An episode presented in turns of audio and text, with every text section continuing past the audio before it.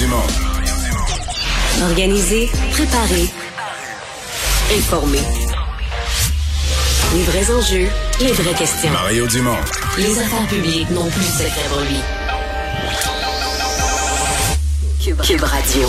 Bonjour tout le monde, bon vendredi, dernière de la semaine. Euh, bonjour Vincent. Salut Mario. Vendredi neigeux, on avait annoncé un peu de neige, mais finalement, il en tombe beaucoup sorties Oui. de route. euh, C'est De compliqué. nombreuses sorties de route un peu partout euh, dans la province, donc faut être plus prudent que prévu parce que euh, il y en est tombé plus. On est tombé plus avec pas mal de vent, donc euh, soyez prudents si vous nous écoutez en retournant à la maison.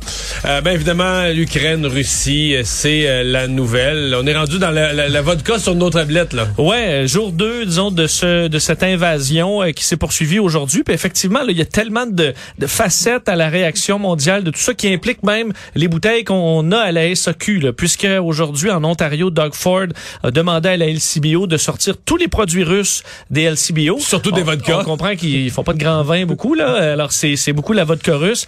Euh, le Parti québécois est allé de l'avant aussi avec cette proposition-là. François Legault sera à étudier euh, tout- de toutes les façons là, pour pouvoir euh, tenter de répliquer euh, bon, avec des sanctions euh, face au, à la Russie. Alors, ça, ça se peut qu'on a des vodkas euh, locales. On a, alors, c'est pas, pas un grand sacrifice. Je partageais tout à l'heure un message Twitter parce que tu sais l'Europe prépare quand même une, des sanctions économiques importantes puis que l'Italie négocie à la table pour avoir le droit de passer là tu sais c'est c'est que c'est bien de luxe là, donc Ouais. les, les vêtements Gucci puis les parfums puis les, les produits italiens de luxe tu dis hé on a on a des principes oui, des principes jusqu'à jusqu'à un certain montant. Décourageant. Euh, D'ailleurs, ben, un, un mot, on attend à Joe Biden qui va donner de nouvelles sanctions, possiblement, euh, entre autres, qui ciblerait directement Vladimir Poutine, ce qui avait pas été fait fait, hier. l'Europe vient de le faire. Euh, donc, on est dans un peu escalade des sanctions. C'est pour ça qu'on n'a pas tout donné d'un coup là, pour y aller Et- comme ça, pour pouvoir frapper un peu à tous les jours. Monsieur Trudeau, lui, doit s'adresser à la presse dans une heure, donc à 16h30, euh, ce qui pourrait emboîter le pas aussi à ce que...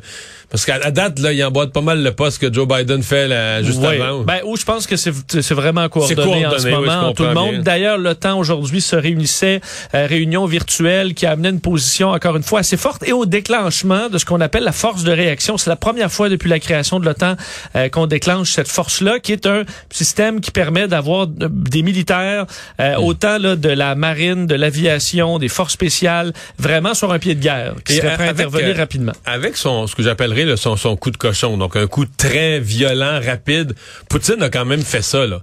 Il a recréé l'OTAN. Au sens, l'OTAN était pas dissoute, là, mais il a recréé l'OTAN au sens mobilisation.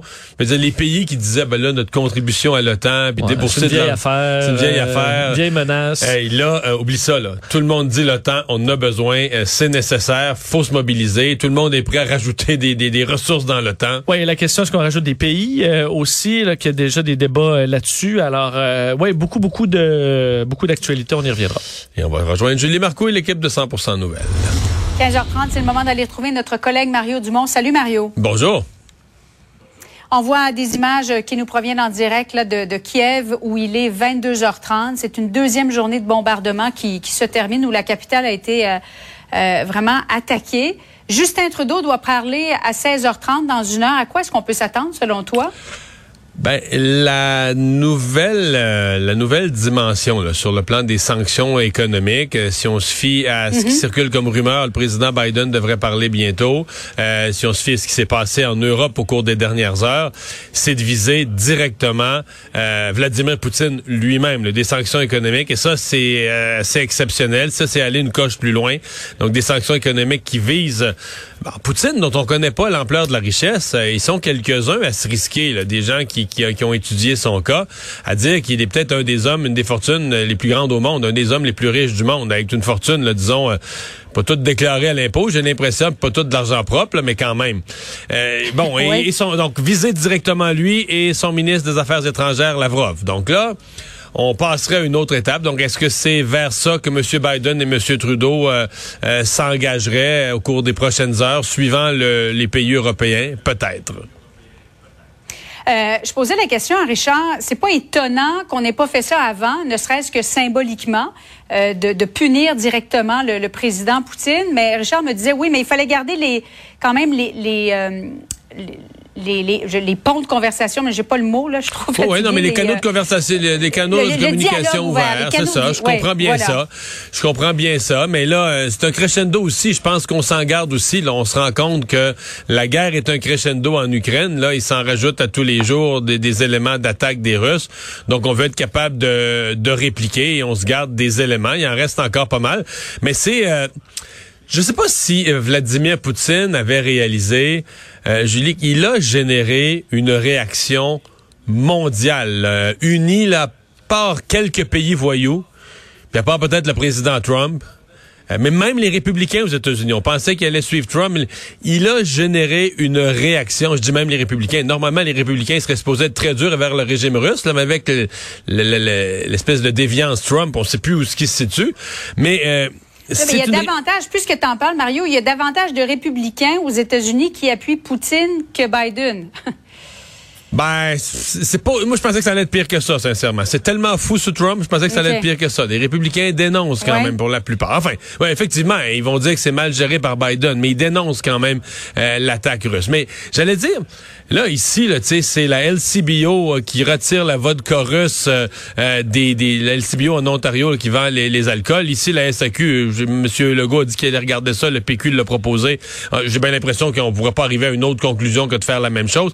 Mais Julie, des, des grands dirigeants des pays, jusqu'au- jusqu'aux ados et aux jeunes sur TikTok, la Russie, l'attaque été tellement mal préparée, l'opinion publique, euh, c'est comme inexplicable, c'est comme un acte de violence, de barbarie, de rentrer chez le voisin.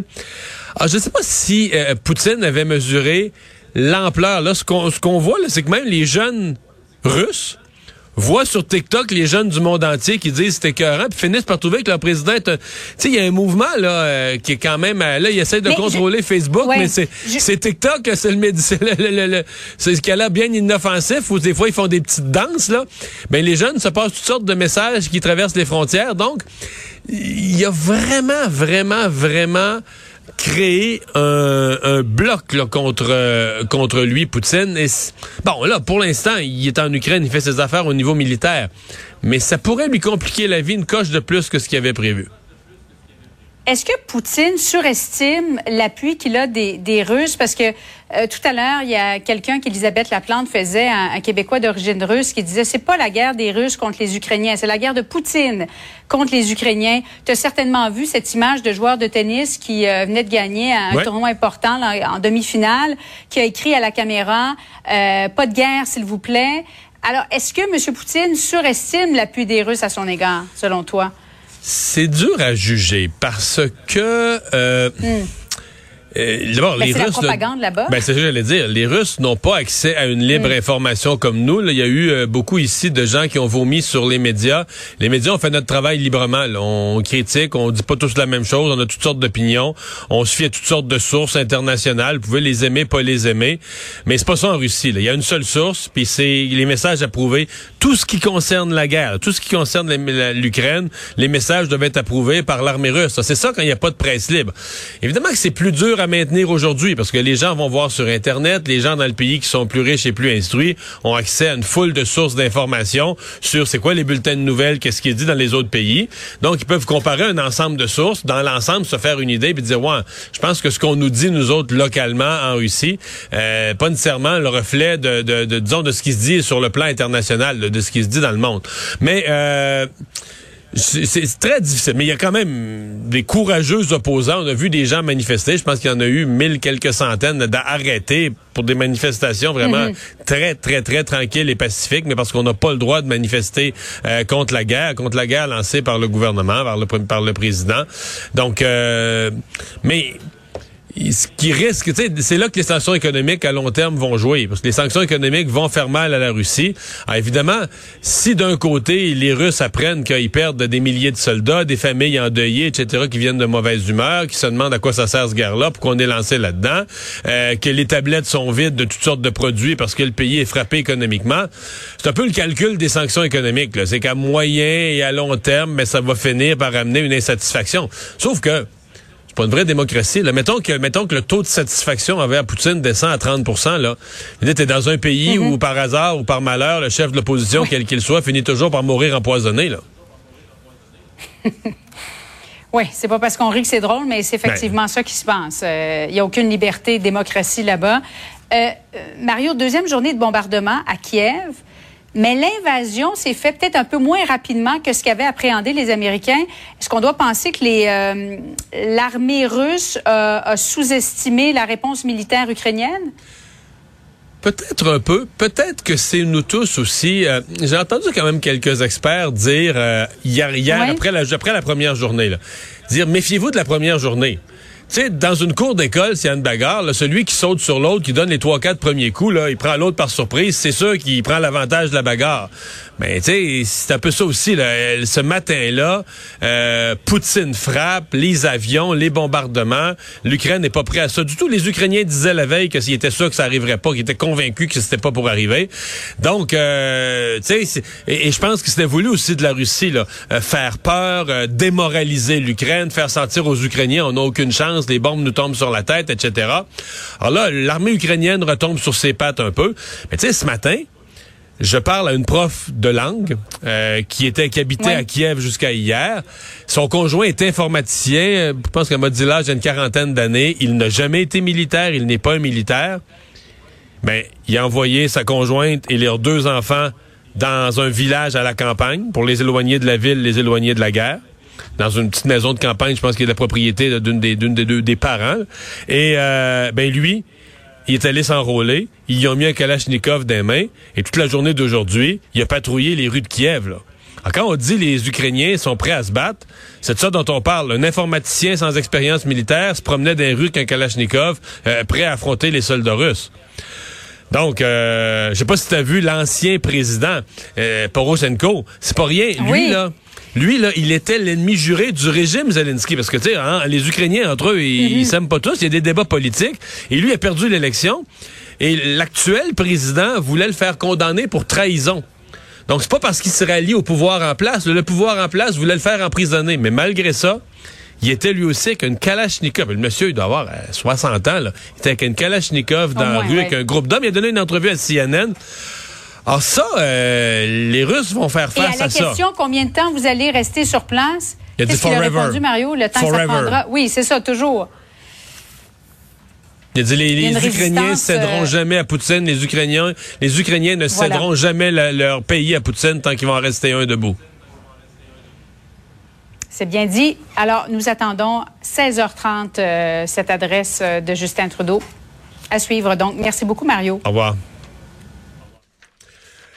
Ben tout de suite pour compléter notre euh, état de situation, euh, Vincent, on va mettre. Euh, ben commençons par euh, les, les, les, bilans là, tels qu'on les a. Ouais, parce que l'opération est toujours en, en, cours, alors qu'on surveille bon ce qui se passe autour de Kiev, hein, qui est vraiment le point le, plus chaud, la capitale d'ailleurs, et le maire qui a parlé d'une phase défensive en ce moment. Alors on comprend que les forces sont en train d'encercler la ville, s'y préparent. des combats, certains dans des quartiers résidentiels, on entend les sirènes. on confirme par contre la ville est toujours sous le contrôle gouvernemental, mais euh, on dit la ville tiendra combien de temps? Ça, euh, c'est un, un, gros point d'interrogation, alors que Moscou affirmait s'être emparé à nouveau de l'aéroport euh, d'Ostomel. il y a d'ailleurs... on se comprend qu'on n'a pas le sentiment quand même que la Russie, dans la deuxième journée, a progressé autant que dans la première. Effectivement, on voyait encore des images de journalistes à l'intérieur du centre-ville qui parlent d'une ville où il y a beaucoup moins de gens, là, parce que tout le monde était un peu barricadé ou a quitté la ville. mais on entendait de plus en plus les bruits des tirs, des explosions. On peut se rapprocher là, de, de la ville. On voyait aussi cette histoire là, de force spéciale tchétchène qui euh, se, se, dirige vers euh, Kiev avec comme mission là de d'assassiner ou d'arrêter euh, certains dirigeants et bon et officiels ukrainiens.